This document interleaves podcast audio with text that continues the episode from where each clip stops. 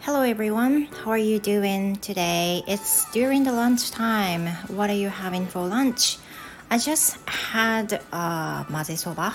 Yeah, I made it by myself. So today, let me talk about how to make mixed cold soba noodle as a speaking practice. Okay? さて皆さん今日もお聞きいただきましてありがとうございます今日はですねえっ、ー、と夏休みに入りましたね、えー、お昼ご飯に作った冷たい混ぜそば簡単な混ぜそばの作り方を今日は、えー、レシピを英語で話してみたいと思います If you get this recipe, I'm pretty much sure it's really good and quick.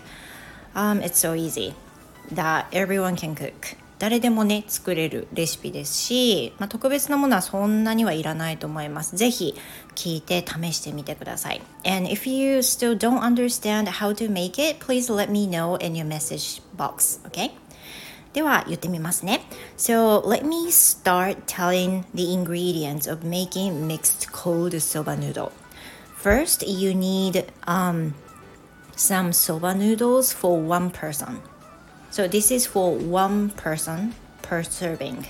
一人分のね、あの分量を言っていきます。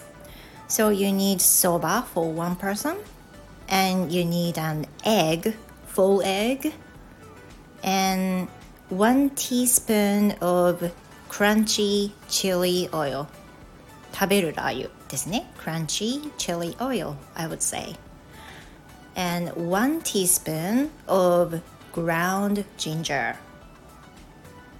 すりおろした生姜ですよ and one teaspoon of ground white sesame それからすりごま白いごまがねいいと思います合うと思います and also one teaspoon of green onions It could be frozen or raw、uh, could be anything あの冷凍のねものでも何でも大丈夫だし乾燥でも大丈夫だと思いますネギですね And also you need to put one tablespoon of mentsu noodle soup base, teaspoon of noodle soup base.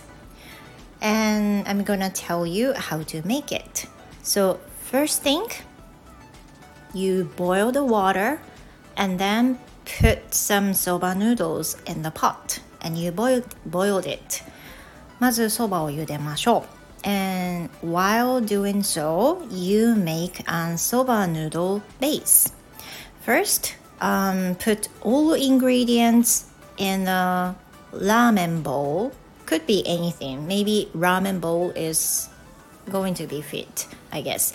So you put all ingredients into the ramen bowl and then mix them together. Yeah, with chopsticks or with spoons, whatever and then after it boil it then put it in the ramen bowl and then mix after that you can just have it done ちょっとね早すぎますね It's so quick yeah 言いましたでしょあっという間すぎます But it's so good and I can recommend this um, I often eat this by myself when I'm alone and you know, as I said the other day, I don't want to make uh, some lunch uh, for myself. I don't want so that maybe the only thing I would do cooking for myself is making this mixed cold soba noodle. I will really recommend this, so please make it in some day, like um like a very hot day in this season and leave some comment if you tried it, okay? And thank you for listening to my podcasting. I will see you tomorrow. Have a good one. Goodbye.